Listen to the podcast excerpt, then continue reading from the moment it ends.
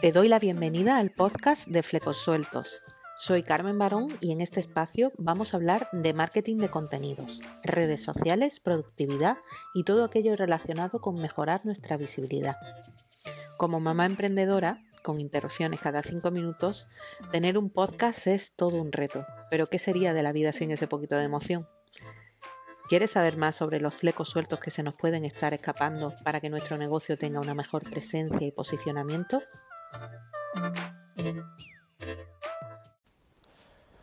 Hace ya mucho tiempo que Ariana y yo nos cruzamos en Facebook, seguramente en algún grupo sobre emprendimiento, y si no estuviésemos a tantos kilómetros de distancia, estoy segura de que ya nos habríamos tomado algún que otro vinito juntas, porque tenemos puntos de vista comunes sobre lo que significa emprender y huimos de quienes venden humo.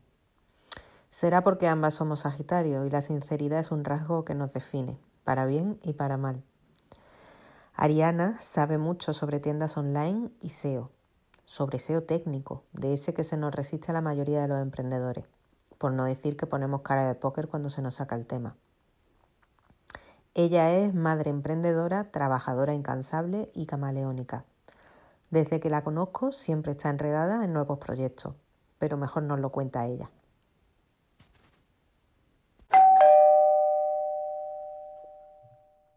Bueno, pues bienvenida, Ariana.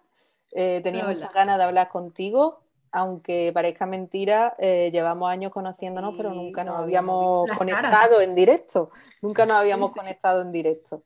Entonces, eh, tenía muchas ganas de esta conversación porque creo que además puede aportar mucho a, las personas que, están en la comunidad Flecosuelto y creo que tiene un punto de vista muy, muy interesante del emprendimiento digital quería preguntarte, en principio, ¿cómo definirías tú el emprendimiento digital? Si quieres hacerlo en una, palabra, en una sola palabra o como tú quieras. A ver, es, complicado, es complicado englobarlo en una palabra, sobre todo porque ya de por sí el medio digital te implica muchísimos campos.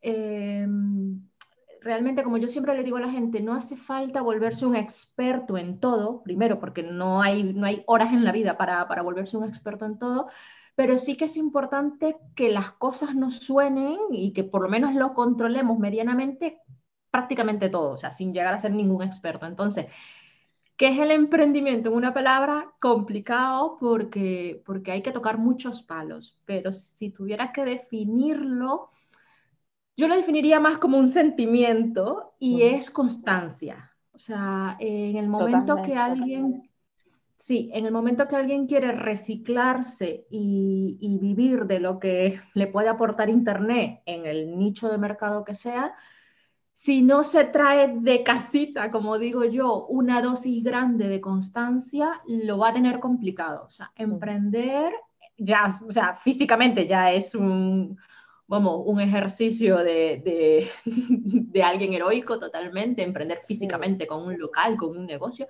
pero emprender online, además de esa valentía, necesita esa constancia para no abandonar en los momentos complicados, pues para no dejarse eh, apabullar por, por, por cuando nos comparamos con los grandes y decimos, si es que soy una mota en el mundo eh, y, y, no me conoce nadie, Necesitamos constancia para asumir que el mundo online necesita, se, necesita estar en constante aprendizaje. Una de las cosas que yo me he encontrado a lo largo de estos años con la inmensa cantidad de gente que yo he conocido es que como que están buscando aprender algo para sentirse seguros y dar el paso. Y, y, piensan que ese conocimiento se queda ahí estático y ya está. Y digo, cariño, es que lo que estás aprendiendo hoy, el año que viene no te va a servir de nada. Entonces, Mm. Hay que, hay que ser, hay que tener un, alta, un, alto, un alto grado a la frustración de darse cuenta que esto no se acaba. O sea, emprender online es una carrera donde en el momento que llegamos a una meta nos damos cuenta que tenemos otra meta por delante y hay que seguir corriendo y no se acaba. Es una maratón que no se acaba. Entonces, la constancia para mí yo creo que es el, la palabra, el sentimiento, el concepto que define el emprendimiento y sobre todo el, online, o sea, mm. constancia. Me encanta que diga esto además porque se ha hablado tanto, yo siempre me he considerado un poco bicho raro dentro del emprendimiento digital porque Bueno, porque discrepo de algunas cosas que se han vendido y cuando se ha hablado tanto de la hiperespecialización, que en algún sentido sí es verdad que tiene mucha lógica, pero en el área del emprendimiento digital es muy importante lo que tú has dicho, eh, hay que tocar todos los palos. Evidentemente no se puede dominar todo, pero sí que Claro, un mínimo. O sea, es lo que yo siempre digo, no hace falta ser experto, pero hay que conocer un mínimo. Hiperespecializar, hiperespecializarse está bien cuando tú atacas un nicho de mercado y quieres que cierto grupo de gente te conozca. Tú me conoces a mí, que yo me volví, entre comillas, conocida en el mundo handmade, de, las chicas de, proyectos de handmade, porque yo me especialicé en ese nicho, pero yo a nivel personal, a nivel de marca, yo no estaba especializada en una sola cosa, yo tocaba muchos palos porque se necesita, por ejemplo, un diseñador web. Yo he visto a patadas gente que hace webs que no tiene ni idea de, de SEO, que es lo que a mí me gusta, o gente que hace copy, pero que no tiene ni idea de, la parte comercial. Entonces, son textos muy persuasivos, pero que no terminan de cerrar la venta. Conectar, claro. He visto gente que es un, un, un super, super experto en campañas de anuncio en Facebook Google Ads, lo que sea, todo lo que tenga que ver con anuncios, que es coger tráfico y llevarlo a un sitio, pero luego esa web o esa persona no es capaz de hacer una experiencia de usuario para conseguir ventas. Entonces, especializarse eh, no es, o sea, especializarse yo lo entiendo como que yo ataco un nicho de mercado concreto, pero yo como negocio necesito tener un mínimo de conocimientos de todas las áreas para que al final... La visión global. Yo llevo 20 años, 20 años vendiendo y al final a mí la parte comercial es la que, es la que me cierra, la, la que me marca. Y, y, y, tú puedes ser muy, muy buena en muchos palos, pero si al final no consigues el objetivo final, que es facturar, que es vivir de lo que tú estás proponiendo, ya sea servicio, ya sea infoproducto, ya sea producto físico, me da igual lo que se, lo que se ofrezca. Si no eres capaz de cerrar el último punto de ese ciclo, no hacemos nada con ser, entre comillas, expertos en todo. O sea, es expertos en todo, pero expertos en nada, porque no estamos teniendo un negocio. Entonces, son muchas cosas. Sí, son muchas cosas. Es fundamental tener, tener, esa visión global y sobre todo tener siempre en mente la venta y lo que habla del cierre de la venta. Yo eso no te lo he comentado nunca, pero es verdad que yo vengo indirectamente también del mundo de las ventas, por eso me hace mucha gracia cuando te leo, eh, cuando te desahogas en Facebook, ¿no? Porque muchas veces dices, es que lleva toda la razón, es que al final nunca nos podemos desvincular de la venta. Yo... Eh, era el enlace de administración comercial con un equipo de venta. Entonces tuve que trabajar con muchos comerciales. Al final esas cosas acaban eh, sumando, porque claro, coger lo bueno de, cada una de las estrategias de cada uno de, cada comercial, ¿no? Y al final, aun viniendo de la, parte de administración, es verdad que, recoge mucho de, esa parte y luego lo puedes aplicar, ¿no? Es que como sociedad yo creo que, sobre todo la sociedad occidental, o sea, nosotros, europeos, latinos, la, sociedad occidental, tenemos unos pensamientos eh, que están totalmente eh, en contra de, lo que es la naturaleza del ser humano. O sea, se nos ha vendido la idea de que vender es malo porque la asociamos al típico vendedor que te toca la puerta y que te molesta y que te insiste y que te dice cómprame, cómprame, cómprame. Y es alucinante la cantidad de gente que se resiste a echar a andar un negocio en el mundo online porque le frena el tener que estar tratando con clientes, el tener que venderles, les da pereza, pero porque tienen ese pensamiento. Eh, en el mundo oriental, yo soy una, enamorada del mundo oriental, es todo lo contrario, o sea, allí ellos llevan en el ADN la venta. Pero es que al final, si te pones a ver, la venta es algo que, que hacemos en el día a día todos. Porque eh, un médico, un médico, eh, a ver, tiene un médico en su, trabajo en su hospital, no tiene que vender un producto, no tiene que vender nada, pero se está vendiendo a sí mismo en el sentido que cuando los, pacientes tienen que escoger un médico, van al que tiene las mejores referencias, van al que tiene los mejores comentarios, van al que, al, que, al que ha demostrado que hace más ruido en el mundo de la medicina y tal, y saben que es el mejor, pues la gente va ahí. Él se está vendiendo en ese momento. en el, un profesor, lo mismo, o sea, eh, mi hijo ahora que ya empieza a tener contacto con diferentes profesores de diferentes materias, él ya sabe cuáles son sus profesoras favoritas porque son las que conectan mejor con los niños. Esas profesoras se están vendiendo ante su público, que son los niños, y son las favoritas de, los niños. Eso es ventas también. Entonces, eh, bueno, los, yo niños, creo que... los niños yo creo que son de los que podemos aprender mucho eh, cómo negocian. Por supuesto. Muchas veces yo digo, mi hija me deja sorprendida porque tiene unos argumentos que dice, me ha ganado. con cualquier cosa dice, es aplicar algunas veces simplemente la lógica desde la más pura inocencia y al final acabas conectando y diciendo, pues sí, llevas razón, lo has conseguido.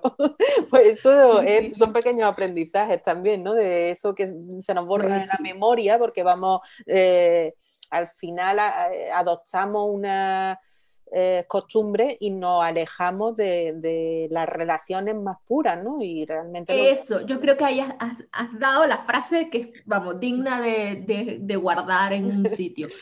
Nos alejamos de la, de la esencia. Mm. Y, y, nos dejamos influir por muchas cosas, el qué dirán, cómo lo hace fulanito, eh, es que en el mundo profesional no, es que yo, yo soy una consultora, yo no vendo, o sea, eh, nos alejamos de la esencia y nos, y nos olvidamos que al final eh, la vida es una transacción.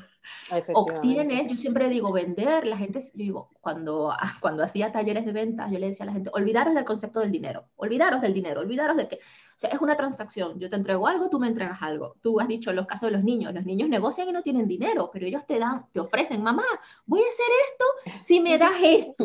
ellos están vendiendo, están haciendo una transacción. Entonces, si empezamos a ver la venta como una transacción de valores en donde yo te ofrezco algo, un conocimiento, un producto físico, un producto virtual, un curso, o sea, te ofrezco algo de valor y tú me, y tú me devuelves algo de valor, que en este caso se llama dinero, pues, pero nos olvidamos del concepto de dinero, se nos, se nos, o sea, la mente se relaja en el tema de entender el mundo comercial y, y se hace fácil. Como yo siempre le digo, vender es fácil en el momento que lo asumes fácil. Como algo natural. En el momento que estás estresada, es que tengo que vender y el precio de venta y no sé qué, y tienes el dinero aquí, ahí te bloqueas. Ahí te bloqueas. Efectivamente. Bueno, pues vaya clase nos has dado, ¿eh, Ariana? Ya con esto. Y ha sido la primera pregunta, no digo nada, ¿eh? Es muy intensa, lo sé, lo sé, lo sé. Bueno, pero eso es maravilloso, yo viva la intensidad, vaya. Bueno, empezaste vendiendo casas de madera hechas a mano por ti y tú eres arquitecto, si no me equivoco, eres arquitecta, ¿no? De profesión de, y de formación. ¿Cómo surgió esa idea de la casa? Porque yo fue, ahí fue cuando yo te conocí. De repente un día me aparecieron tus casas y dije, qué monada. Cuéntanos. A ver, eh, yo soy arquitecta, tengo un posgrado en diseño de interiores y nunca he trabajado de arquitecta. Ah. Toda mi vida ha estado en torno al mundo comercial. O sea, evidentemente en mis años mozo, eh, cuando estaba recién graduada, eh, trabajaba en el mundo comercial enfocado a la arquitectura, lo que eran diseño de interiores, proyectos de, de decoración, de, de reformas y tal pero luego con los años me empecé a ir al mundo comercial puro y duro, o sea, yo llegué a trabajar en una multinacional eh, desarrollando proyectos y tratando con clientes grandes de España, o sea, gente muy grande. Pero en el 2014 la vida me, me dio un vuelto. Eh, me quedé embarazada y bueno, tú como con tu niña me imagino que te ha pasado igual. O sea, este país no está diseñado para, para, las madres. Bueno, eso es otro tema. eso ya es otro tema. Eso es otro tema. eso ya es otro tema. Y, y claro, eh, yo me enfrenté con la situación de que yo necesitaba seguir generando dinero porque sí que es verdad que mi marido tiene un buen trabajo y tiene una estabilidad. Yo no soy el tipo de mujer que, vive a la sombra de otra persona, entonces yo necesitaba tener mi independencia económica y poder conciliar con, el hecho de que tenía un, bebé en brazos. Entonces, eh, estando embarazada, eh, yo no sabía nada del mundo online. O sea, para que mucha gente a veces se piensa, Arián, es que tú sabes mucho. Y digo, no, no, no, es que yo hace seis años no sabía nada, nada, nada. O sea, yo hace seis años tenía un Facebook para hablar con mi familia y, poco más. Y estando embarazada empecé a investigar, empecé a investigar cómo era el tema de los blogs, que se podía ganar dinero en internet. Yo digo, anda, pues mira, qué descubrimiento. Sí, sí. Y hice en esa época, sí que es verdad que hice muchos cursos de, para intentar orientar mis ideas, para intentar ver, vale, soy arquitecta, pero ¿cómo saco dinero? O sea, ¿cómo, ¿cómo hago yo para vivir de lo que yo tengo en mi cabeza, pero sin tener que estar en un trabajo tradicional?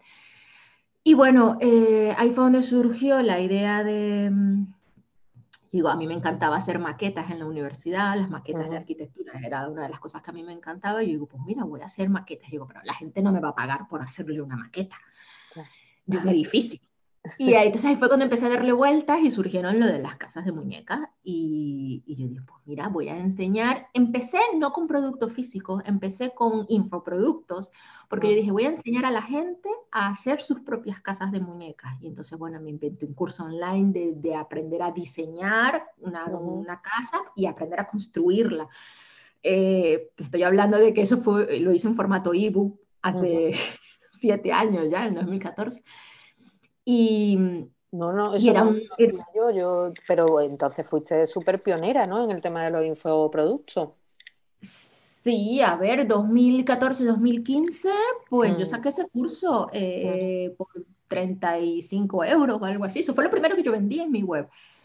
Em, claro, porque era lo más fácil. No tenía que, no, no, tenía que tener que tener stock de producto físico, no, tenía que, no tenía que hacer yo nada, sino que simplemente era un ebook y tal. Vendí mucho en Latinoamérica, mucho, eh, porque claro, la gente allí, además de hacerlo como hobby, también lo hacen como una actividad que les genera dinero, o sea, aprender a hacer casitas para ellas, para esas personas, venderlas a su vez, le venía bien. Ahí em, hice como una especie de ampliación de modelo de negocio y entonces empecé a, a, pensar, bueno, pues además de esto, pues yo también puedo hacer productos. Entonces, Empecé a hacer productos porque la gente me lo pedía y tal. Monté una tienda online de, de productos físicos, de las, casas. En las casas y tal. Y pues estuve así 2014, 2015, 2016. 2016, 2017, sí, más o menos.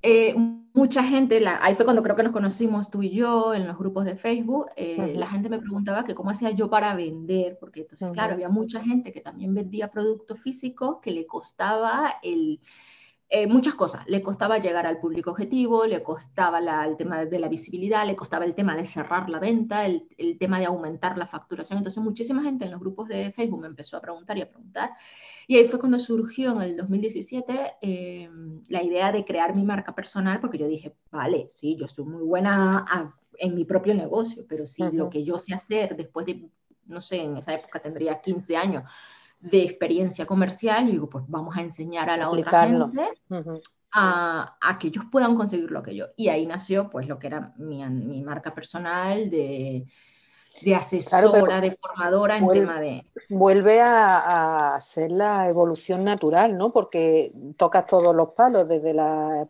construcción del producto hasta la creación de tu propia tienda online y luego ya eh, generar las ventas, ¿no?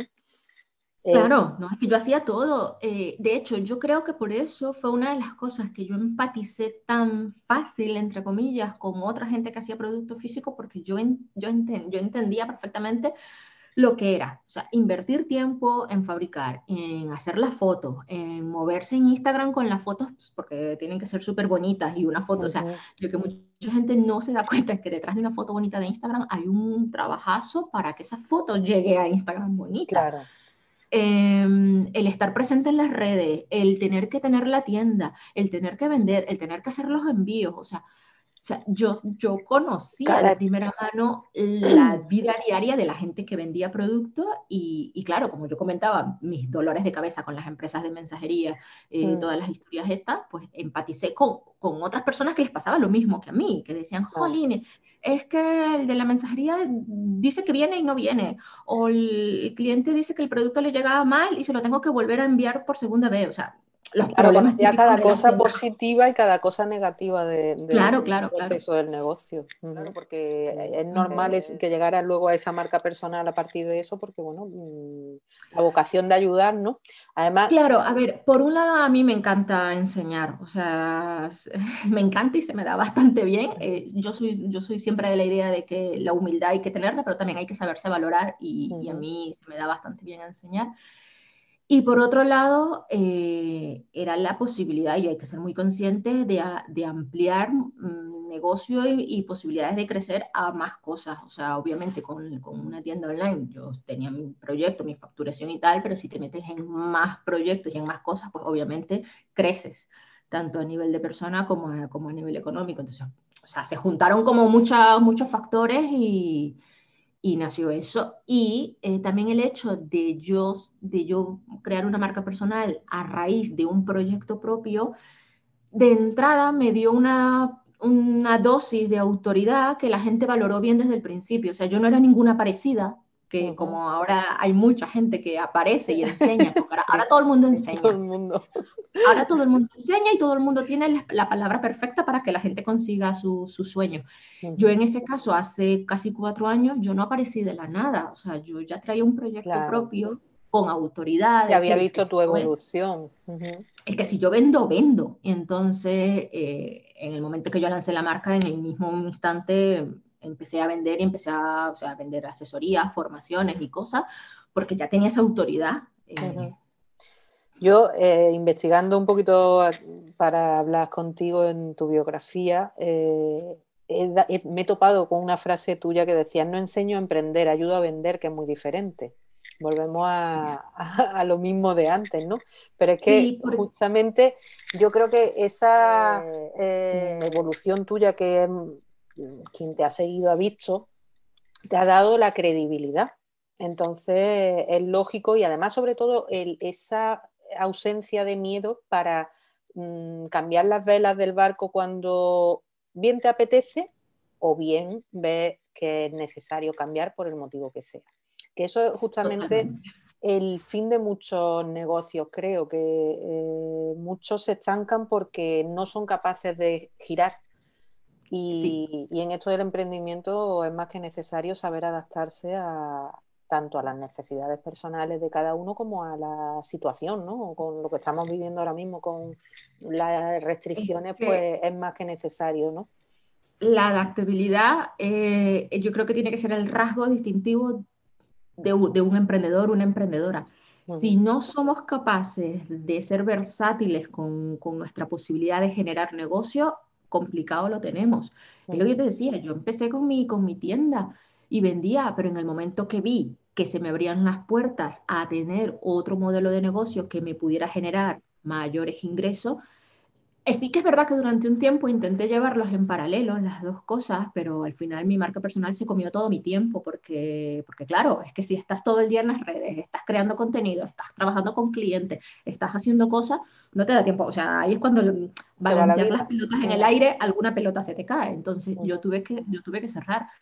Y lo mismo ha pasado eh, a final del año pasado, eh, que igualmente he, vuelto a, a, ese punto de balancear pelotas en donde yo venía con mi marca personal, pero ya venía yo con otras, otras inquietudes de, otras, de, otras, de otros negocios y otras cosas en las que me he metido. Y durante todo el, el, tiempo del confinamiento del 2020, yo intenté balancear las dos pelotas, pero es que se acabó el 2020 y yo dije, no, no puedo. Entonces tuve que, con el dolor de mucha gente, cerrar mi marca personal de cara a la galería. Sí que sigo haciendo alguna cosilla suelta, pero de cara a la galería he cerrado mi marca personal y ahora estoy dedicada en otros negocios también online que me siguen generando ingresos, pero que, es lo que tú dices, o sea, uno va adaptándose. sí, pero bueno, tu, web, tu web ahora mismo que ha cambiado completamente, pero realmente la vocación de ayuda la sigue teniendo, o sea, está ahora generando contenidos que son absolutamente de ayuda a... Y eso que intento, y eso que me cortó mucho, me cortó bastante. Eh, estoy, bastante invisible, o sea, yo hice una limpieza de mi, de mi cuenta de Instagram y, quité mucha gente, la tengo vacía porque la idea es subir contenido a Instagram, pero no me da la vida ahora. En Facebook em, la fanpage la tengo un poco abandonada, en el perfil personal intento cortarme, o sea, me estoy cortando mucho porque necesito poner el foco ahora mismo en echar a andar, o sea, no echar a andar porque ya las cosas están andando, pero en hacer que crezcan las cosas nuevas en las que estoy trabajando. Entonces, necesito poner el foco ahí. Pero es lo que tú dices, o sea, a mí me, a mí me encanta compartir lo que sé, me encanta ayudar. Mm. Eh, también me frustra, eh, que de hecho eso fueron parte de los motivos de, de, cerrar mi marca, porque me frustra que muchas veces, aunque intentes ayudar, hay gente que no se deja ayudar todo lo que da, entonces te frustra un poco. Sí, sí, a mí también me pasa, ¿eh? Hay gente que, bueno, pues intenta, te vuelca y al final dice, bueno, pero si no lo implementas yo ya no puedo hacer más. Eh, claro, y, luego hay tanto ruido en el mundo online y hay tanta gente que te dice cómo hacer las cosas que por eso la frase que has dicho, que ese era mi lema de yo no enseño a emprender, sino que ayudo a vender, es que es cierto. Em, la gente se deja llenar hoy en día la cabeza con tanto ruido de tienes que hacer esto, tienes que hacer lo otro, tienes que hacer lo otro, tienes que hacer lo otro, que al final la gente se dispersa. Yo siempre lo he dicho, la clave del éxito es el foco. Entonces, si estás todo el rato eh, emprendiendo, pero no, no estás vendiendo qué es lo que tienes que hacer para vivir, eh, y estás todo el rato, es que tienes que aprender a hacer no sé qué de TikTok, y ahora el Clubhouse, y ahora los Reels, y ahora no sé qué. O sea, y, y, ahora han sacado una, esta mañana lo vi, una, una red social nueva que hace fotos sin filtros y tal. O sea, estás todo el rato emprendiendo, aprendiendo, haciendo, pero realmente no estás concretando. Entonces yo lo que intentaba durante todos estos años, durante estos casi cuatro años, era que la gente entendiera de que emprender es un proceso que se hace en el día a día. Pero para que eso al final del, del, día merezca la pena, hay que vender. Entonces yo, yo, no, yo no te decía ni qué era lo que tenías que hacer. Yo digo, vamos a cerrar ventas, que es lo que nos... O sea, yo era muy comercial. bueno, lo sigo siendo. Mira, yo en el tema que has sacado antes, de, yo intento siempre inculcar que la gente tiene que saber elegir a quien sigue. y siempre pongo un ejemplo porque digo, no todas las actrices populares son grandes actrices. O sea, yo invito siempre a que la gente investigue en la experiencia de, de, a quién eligen para seguir, porque hay personas que a lo mejor se le da muy bien conectar y comunicar, pero luego realmente no tienen una experiencia de negocio detrás. Eh, esto es importante. A ver, lo que, bueno que se aprenda a elegir en, redes sociales a quién. A quién lo dije en mi cuenta de Facebook esta semana, yo creo que lo viste, o sea, el error por la parte de la gente que está empezando un negocio online, que está emprendiendo, es dejar, o sea, es seguir a una sola persona. Generalmente suele ser la persona que hace más ruido, del nicho que sea, del tema de copy, tema de SEO, tema de, de, anuncios, tema de visibilidad, tema de Instagram, o sea, me da, me da lo mismo el nicho que sea. Generalmente en cada una de las especialidades hay una o dos personas que son las que más ruido hacen a nivel online, los, los más conocidos porque tienen, como digo yo, un músculo financiero para, para que la gente los conozca o tienen una red de networking que yo soy de la época, y tú también, de que la gente tenía los grupitos de que todo el mundo se recomendaba entre ellos. Tú y yo sabemos quiénes son, los que se recomendaban entre ellos mismos, siempre. Y era como, es que yo soy el experto de la vida nomada. Y los nomadas, no sé qué, nos recomendamos con los expertos, no sé qué. O sea, entonces, eh, o tienes esa red de amiguitos con las que siempre se recomiendan, o tienes dinero para invertir en publicidad y que la gente te conozca. Entonces, Generalmente en todos los nichos hay una o dos personas que son estas visibles y pensamos que son, que son los mejores, es lo que tú dices, o sea, no necesariamente tienen que ser los mejores, son los que más visibilidad tienen, pero no son los mejores. Entonces, mi recomendación es, si te vas a especializar en redes sociales, en, en inbound marketing, en copy, en lo que sea, tienes que conocer a todos los actores de tu nicho, de, de, tu colegas profesionales en donde te quieras eh, meter. O sea, si yo quiero, no, no, sé nada de redes sociales y quiero aprender a, llevar redes sociales, pues tendré que conocer a las community managers, pero no a la más conocida, a muchas, a muchas. Y a la todas es imposible. Claro, pero y a la que de verdad he ejercido como community manager. Y ahí es donde empiezas a descubrir esas pequeñas perlas, y ahí es donde yo he aprendido. Muchísima gente me preguntaría, ¿a dónde aprendo tal? ¿Dónde aprendo tal? Y me, me da risa porque siempre me dicen, es que he visto un vídeo de fulanito de fulanita. Y yo digo, sí, sí, seguro lo has visto. Porque... pero cuando empiezas a conocer a mucha gente dentro del entorno donde tú te quieres mover, empiezas a encontrar perlas de gente que quizás no hace tanto ruido, mm. pero que es gente muy profesional. Sí, sí, hay mucho talento oculto. Muy válido y de la que aprender una barbaridad. Entonces, ahí es donde yo creo que se aprende. El ruido online también se aprende, pero... El ruido, al fin y al cabo. Mm. Bueno, vamos al tema que a mí me interesa, que bueno, yo creo que las dos somos súper defensoras de la importancia de los contenidos para posicionarse en Internet, bueno, eh, cada una desde nuestro, nuestra parcela, pero es algo que mm, quizás se está perdiendo porque eh, hay muchas personas que se empeñan en crear un, un tipo de contenido muy efímero que se lo traga la red social y desaparece, un esfuerzo increíble, pero luego realmente el contenido eh, que permanece.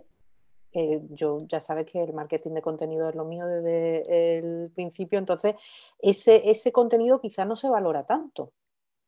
El que, el que luego da lugar a, bueno, yo me dedico a la redacción SEO, el marketing de atracción me apasiona, pero realmente luego eh, se complementa con, bueno, se complementa, la base es la arquitectura de la web y el SEO técnico que tú, que tú dominas, ¿no?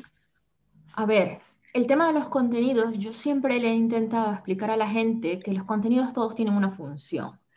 Sí que es cierto que cada vez más como sociedad tenemos menos capacidad de atención, pero todo esto propiciado por las... Al final es una, como digo yo, una, una, una serpiente que se muerde la cola, porque los, las redes sociales, los medios audiovisuales propician esa escasa capacidad de atención con contenidos cada vez más efímeros, con contenidos cada vez más cortos, o sea, los medios lo propician, y la gente los consume, pierde esa capacidad de comprensión y de, y de, y de atención y sigue, y sigue buscando más contenidos efímeros. Entonces, al final al cabo, es, una, es un círculo vicioso de eso.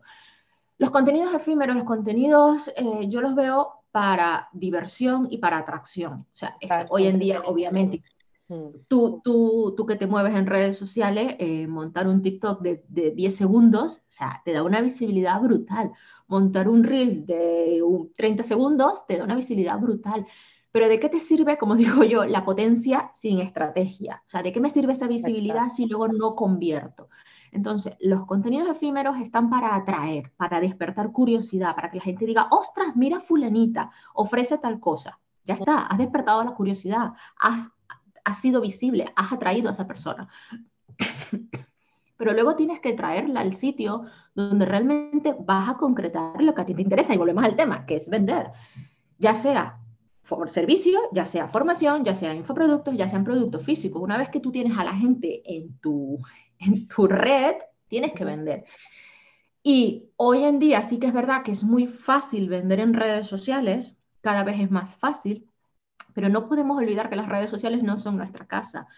Eh, depender toda nuestra estrategia comercial de lo que se pueda vender en redes sociales es como vivir alquilado y que en cualquier momento te sacudan la manta y te quedas en el aire. Sí, una buena comparación, claro. Es, es, así. Entonces, sí, conseguimos visibilidad rápida y conseguimos ventas rápidas. Genial, pero no conseguimos estabilidad. Entonces, un negocio no puede depender de esa, de, de esa inestabilidad. Entonces, conseguimos visibilidad y conseguimos venta rápida, está genial para ser rentable al principio, pero queremos ser rentable a largo plazo. Y ahí es donde una web bien montada, eh, con una buena estrategia a nivel comercial, con una buena usabilidad a nivel de usuario, con unos buenos textos que conviertan, ya, ya sean textos o ya sean vídeos, porque dependiendo de los sectores, muchas veces hay webs que con un vídeo ya, ya conviertes, o sea, quiero decir, pero la digo texto, digo vídeo, me refiero a los contenidos, o sea, contenidos que ya no son de 10 segundos como en TikTok, sino que ya son vídeos de dos minutos en tu web donde tú les cuentes a la gente lo que esa persona realmente va a, ganar con lo que tú estás ofreciendo, bla, bla, bla, bla. Y luego la parte del SEO, a ver, yo es que soy una, una enamorada del SEO. Yo siempre he dicho que en la vida online hay tres patas. Eh, de, está el tráfico, la visibilidad orgánica que te, gratis, entre comillas, que te puedan dar las redes sociales, que es la, prácticamente la única pata en donde se apoyan la inmensa mayoría de los negocios pequeños y bueno, y grandes. Luego está la pata de tráfico de pago, que es todo lo que tenga que ver con anuncios, Facebook Ads, Instagram Ads, TikTok Ads, eh, Twitter Ads, Google Ads, todos los anuncios. O sea, es tráfico que nuevamente estamos usando redes sociales, pero que nos olvidamos un poco del esfuerzo que requiere la parte orgánica, es lo que tú dices, eh, montarte un vídeo efímero es una cantidad de trabajo, lo, que decía de las fotos, o sea, subir una foto bonita requiere trabajo y eso es tiempo. Entonces, cuando, cuando no queremos invertir tiempo, sino que queremos invertir dinero, la segunda pata coge ese tráfico de esas redes sociales y ahí es donde conseguimos. Y la tercera pata es tráfico orgánico gratis, entre comillas, que sería el que, nos, el que nos vendría por el SEO. el eh, valor. La gente siempre piensa en Google, pero es que el SEO se aplica a muchas más cosas. O sea, eh, en las redes sociales también se puede aplicar algo de SEO. Em, Google, obviamente, en el mundo occidental es el, es el buscador donde, donde, donde está la visibilidad. Aquí hay otros buscadores que, la Bing, gente... claro, está Bing, que es el gran olvidado. por ejemplo, en, en, Rusia está el, el Yandex, eh, luego estaba el chino, ay, ahora mismo no me, tenía que haberme los apuntado, no me acuerdo del buscador chino, que es, que es uno de los más grandes del mundo, pero es que los chinos son como 1.500 millones de personas, o sea, tienen un buscador solo para ellos.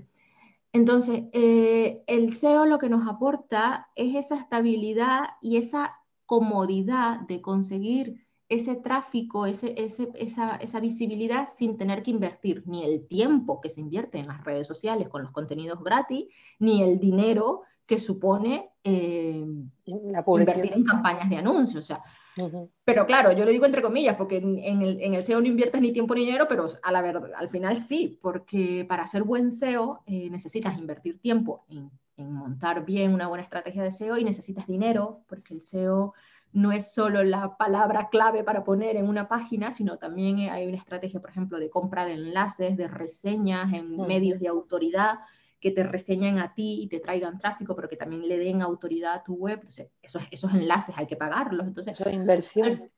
claro, al fin y al cabo el SEO inviertes igual, tiempo y dinero, pero es una estabilidad porque le estás dando fundamentos sólidos a tu casita, a las ventas que hagas en tu casita. Exacto.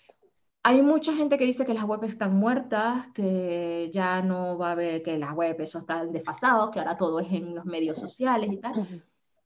Yo no sé. Yo, No, no soy, o sea, yo soy súper defensora de la web, de tener un sitio propio y, lo demás todo es pasajero. Yo, vamos, soy de la opinión de que las redes sociales son una grande herramienta para dar a conocer nuestro contenido, pero que la base del contenido tiene que estar en la web. Eh, sitio propio. Es que el contenido de venta, el, el, el donde tú terminas tiene que estar en la web. En, las redes debe estar el, como digo yo, en las redes tiene que estar el contenido tipo anzuelo, es el de pesca, el de atracción. Yo muchas veces le digo a la gente, yo no enfocaría campañas de venta, por ejemplo en Facebook Ads, yo no haría campaña. A ver, en ciertos momentos del año sí que hay que hacer campañas de venta, o sea, no sé, en Navidad, en rebajas hay que hacer campañas de venta en Facebook Ads. Bueno, digo Facebook Ads por decir. el negocio, sí, sí pero yo no soy muy partidaria de hacer de venta. Yo haría eh, campañas de visibilidad, porque es que ahí es donde son buenas las redes sociales, en, la capacidad de llegar a mucha gente y coger a esa gente y traerla a la web. Entonces, um, hacer un Reels, hacer un History, hacer un TikTok para decir que estoy vendiendo algo, pues, sí, visibilidad tienes, pero ¿qué capacidad de conversión tiene esa? Pues yo quizás me invertiría tiempo y, recursos en hacer un TikTok, en hacer un Reel, en hacer unos stories de, de, visibilidad, de, para hacerme viral, em, de temas que incluso que choquen, de estos que generen controversia, porque son los que más viralidad dan. Y en el momento que yo tengo todo eso, coger ese tráfico y traerlo a donde voy a vender, que sería pues en, en mi web. eso es mi forma de verlo. Ariana siempre ha insistido mucho en distinguir lo, que no es lo mismo vender servicios que vender productos en Internet. Eso es... Sí, a ver, eso es un tema más que todo de enfoque por cómo se cuentan las cosas. Te lo digo sobre todo porque yo diferencio no solo productos, sino producto físico. Em, yo me he cansado de ver a expertos y expertas decir que con esto que te voy a enseñar vas a poder vender tu servicio, tu infoproducto, tu producto, o sea, vas a poder vender lo que te salga de las narices, con esto que te voy a enseñar. O sea, te dan el, típico mensaje de, de, de, venta de que con, el, con lo que te ofrezcan ellos de formación vas a vender tú lo que sea. Y yo no estoy tan de acuerdo porque sí que es verdad que servicios tienen unas necesidades, infoproductos, y cuando me refiero a infoproductos me refiero a cursos, a vídeos, a ebooks, a cualquier, a cualquier cosa que vendas de soporte digital, plantilla, descargable, lo que sea, y producto físico. O sea, las tres cosas tienen unas necesidades muy diferentes a nivel de cerrar la venta. Eh, en servicio, la gente no valora solamente el precio, o sea, un servicio más caro, más barato. Sí, a ver, todos valoramos el precio, pero para cerrar un servicio, tú necesitas ganarte la confianza absoluta de esa persona porque esa persona va a trabajar contigo mano a mano. Entonces, necesitas unas estrategias comerciales que, además de que estén enfocadas en cerrar la venta, tienen que estar muy enfocadas a, demostrar que eres una persona confiable, que merece la pena trabajar contigo en ese servicio. O sea, esa estrategia comercial tiene que estar enfocada a la confiabilidad. Un infoproducto, eh, además de contenidos y de, y de estrategias enfocadas a cerrar la venta, yo las trabajaría con estrategias enfocadas a, mm, al sentimiento de escasez, o sea, lo necesito comprar ya, o sea, a la inmediatez. O sea, la gente en infoproductos necesita, necesita trabajar estrategias que hagan que la otra persona no se lo piense. Da igual que el producto sea más caro o más barato, o sea, lo que necesitan es generar el, el deseo de compra rápido. No tienen que pensar mucho para comprar infoproductos. Para comprar servicios sí hay que pensarse, y ahí es donde hay que trabajar esa, esa confiabilidad. Y para trabajar producto físico, además, nuevamente, de estrategias comerciales, hay que trabajar estrategias en donde la otra persona se visualice usando el producto, donde pueda ver el beneficio concreto de tener ese producto en su casa. Es que me voy a comprar un espejo con luces integradas. Y te, y te, pones la tienda online. El espejo con las luces LED, no sé cuánta potencia, y te duran 300 horas las luces de LED. De la... ¿Y o sea, eso no me está diciendo el por qué yo tengo que comprar ese, ese, ese producto. En cambio, si ese producto tiene una estrategia comercial de decir, que con ese producto es que te vas a ver hasta el último punto de grano en tu piel, que vas a poder eh, hacerte una limpieza facial para tener una piel maravillosa. O sea, centrar la comunicación y, la estrategia de venta no en el producto, sino en, el resultado. En el, en el resultado tangible, porque el resultado tiene que ser tangible en productos físicos. En productos físicos no me vale que me digas, es que si lo compras, pues podrías conseguir, no, ese, ese podría, y esos son ya temas de copy, me da pie de a lo mejor lo consigo, a lo mejor no lo consigo. claro. Me da, me da esa, esa, ambigüedad. En cambio, en producto físico yo necesito resultados tangibles. Hmm. Entonces, tres cosas diferentes, ya, ya, con esto cierro, tres cosas diferentes, o sea, servicios, infoproductos y productos, que sí que es cierto que en esencia las estrategias comerciales pueden valer para todos, pero eh, cuando vas al detalle, tienes que hacer estrategias muy individuales para cada uno de los, de los, productos, de las, de las cosas que vayas a vender. Entonces, a mí me repatea eso, cuando llega un experto que te dice, es que con esto vas a poder vender lo que sea. No, porque si yo necesito vender un producto físico, ¿para qué voy a hacer una landing, 300 palabras allí contándome la confiabilidad? No, yo lo que necesito es que la gente vea es lo que obtiene, o sea, algo más concreto. Entonces, Em, en esencia, comparten similitudes a nivel de estrategias comerciales, pero si, no, si de verdad nos queremos diferenciar y si de verdad se quieren generar resultados, hay que usar eh, estrategias comerciales individuales para cada cosa. Bueno, y esa búsqueda de resultados creo que es lo que te ha llevado a, tu pasión ahora, que son los nichos, ¿no? la web de nicho. Eh, ¿Cómo le explicamos a alguien que no sabe lo que es una web de nicho, lo que es y en qué consiste? a ver, eh, si lo resumimos de una forma muy sencilla, una web de nicho es una web donde tú ofreces contenidos a un target muy concreto de público y monetizas esa web. Ahora, ¿cómo la monetizas? Hay mil formas. Mil formas, exacto. Hay mil formas. Em, ahora mismo y también fruto de, esta pandemia y de esta crisis económica, ahora te, mueves en cualquier red social y abunda la gente que te va a enseñar a hacer web de nichos de Amazon.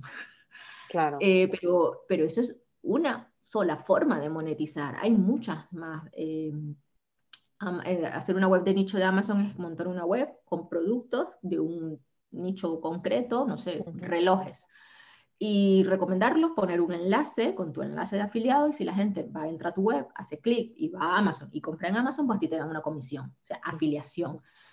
¿Qué pasa? Que la gente se queda con el concepto de nicho solamente ahí, pero es que en afiliación hay muchísimas opciones para trabajar afiliación. Con decirte que... ¿Vas a dar formación de eso o te vas a centrar en tu propia... Ahora no. Dios dirá, ¿no? Dios Ya hay bastante, no, no, no, no voy a dar formación de eso porque ya hay bastantes personas, gentes muy capacitadas, muy profesionales que dan formación específica en SEO y en, nichos. O sea, ya hay gente muy grande en este mundo. Y me refiero, por ejemplo, a Chuizo, a Dean, a, Víctor Misa, a, a Mark, Mark Cruels. O sea, hay gente muy grande.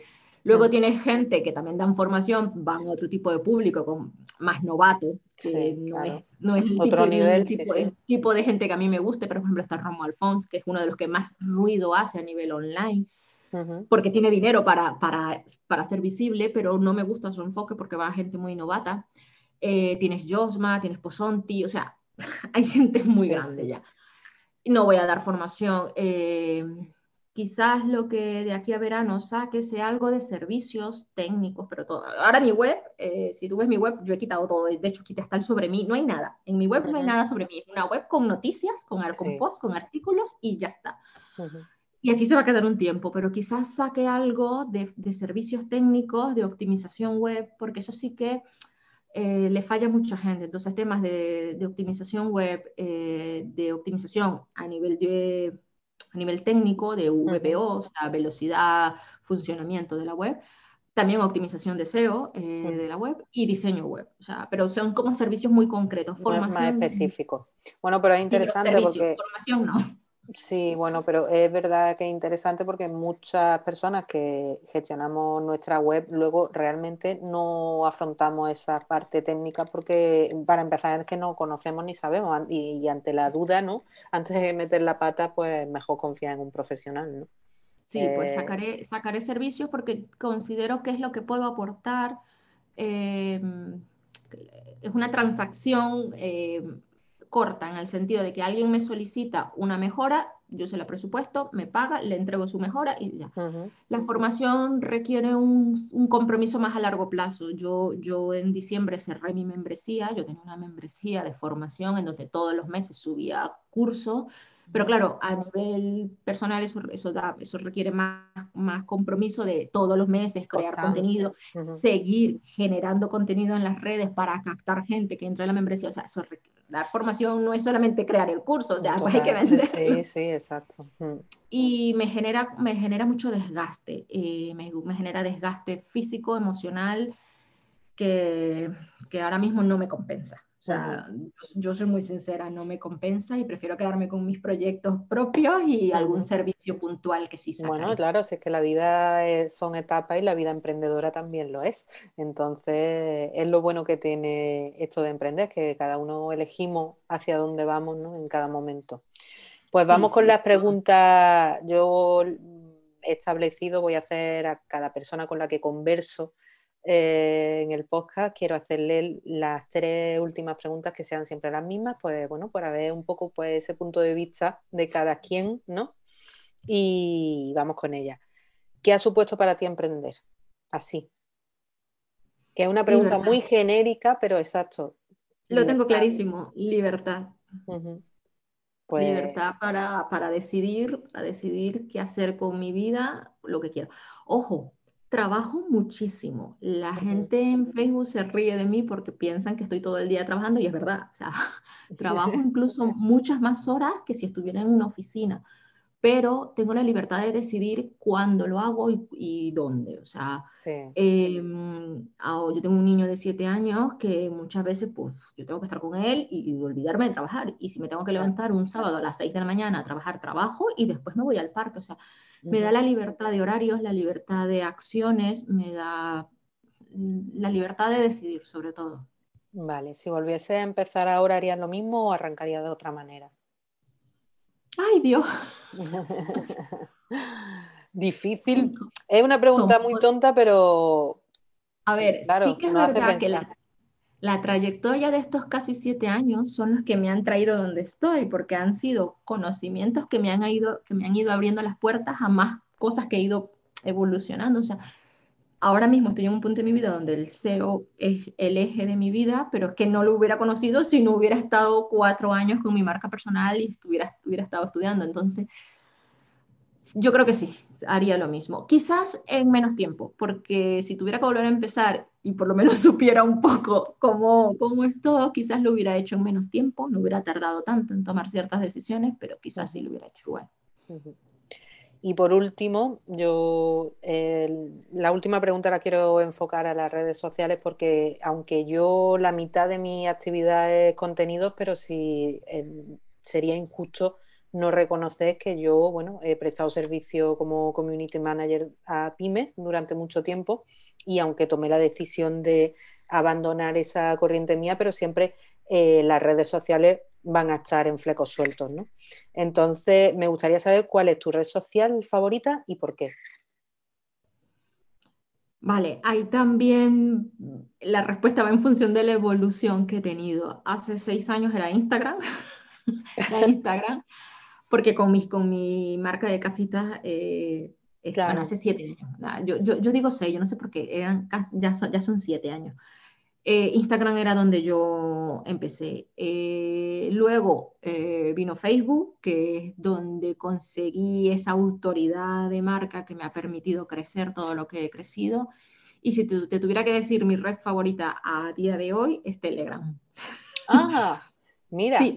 No me esperaba. Telegram, a decir Twitter, fíjate. Que a mí no, Twitter, Twitter es un periódico para mí. Twitter es un periódico en donde yo le digo a la gente, si de verdad quieren estar al día del mundo online, hay que estar en Twitter. No hace falta que se use como una, de hecho yo no la uso como una red social, yo tengo un perfil que lo tengo capado para que nadie lo vea, nadie me puede pedir ser mi seguidor, nada, o sea, lo tengo, soy yo la que observadora, ¿no? Claro, yo no la uso como red social, yo la uso como un periódico de actualidad. O sea, tengo, yo sigo gente de SEO, gente de marketing, gente de economía, ahora el tema de las criptomonedas y todas estas historias, también sigo gente, sigo gente de política, o sea, es un periódico, pero no es una red social.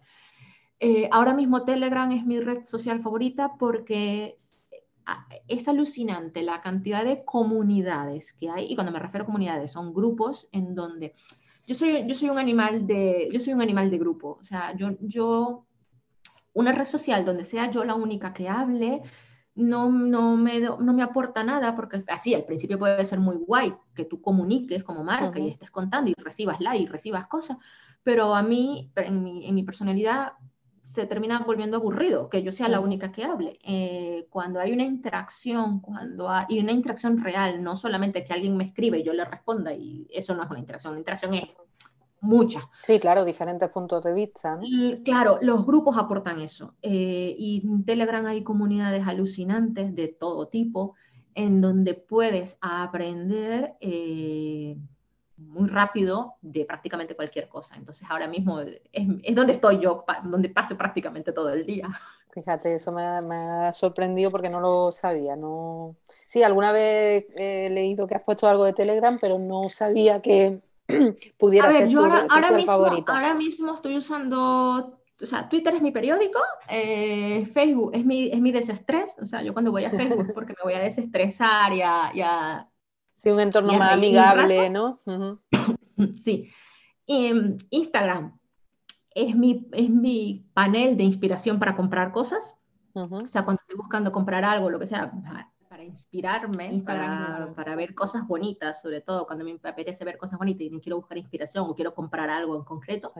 Y Telegram es mi comunidad de... mi comunidad. para compartir conocimiento. Ah, pues genial me parece una sugerencia estupenda y mucho por descubrir, porque Telegram, yo, bueno, he participado en algunos grupos con algunas formaciones, pero no, no, la, no he profundizado, no he navegado yo por Telegram lo suficiente. Y alguien que nos escuche también, pues puede servirle de, de sugerencia.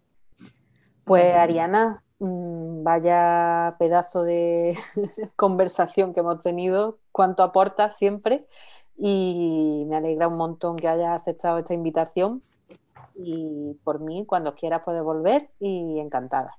Estoy a mm. tu disposición cuando quieras, eh, pues comparte cualquier novedad que quieras dar a conocer de tu actividad, de lo que sea. ¿De acuerdo? vale, pues nada, muchísimas gracias, Carmen. Gracias. Pues, ha sido un placer. gracias a ti. Espero que hayas disfrutado este ratito. Me encantará que dejes una reseña con tu feedback bajo el episodio. Eso me servirá para saber si te estoy ayudando y conseguiremos que el podcast esté vivo. Puedes encontrar más contenido en www.flecosueltos.com o buscarme en redes sociales como arroba flecosueltos. Gracias por acompañarme.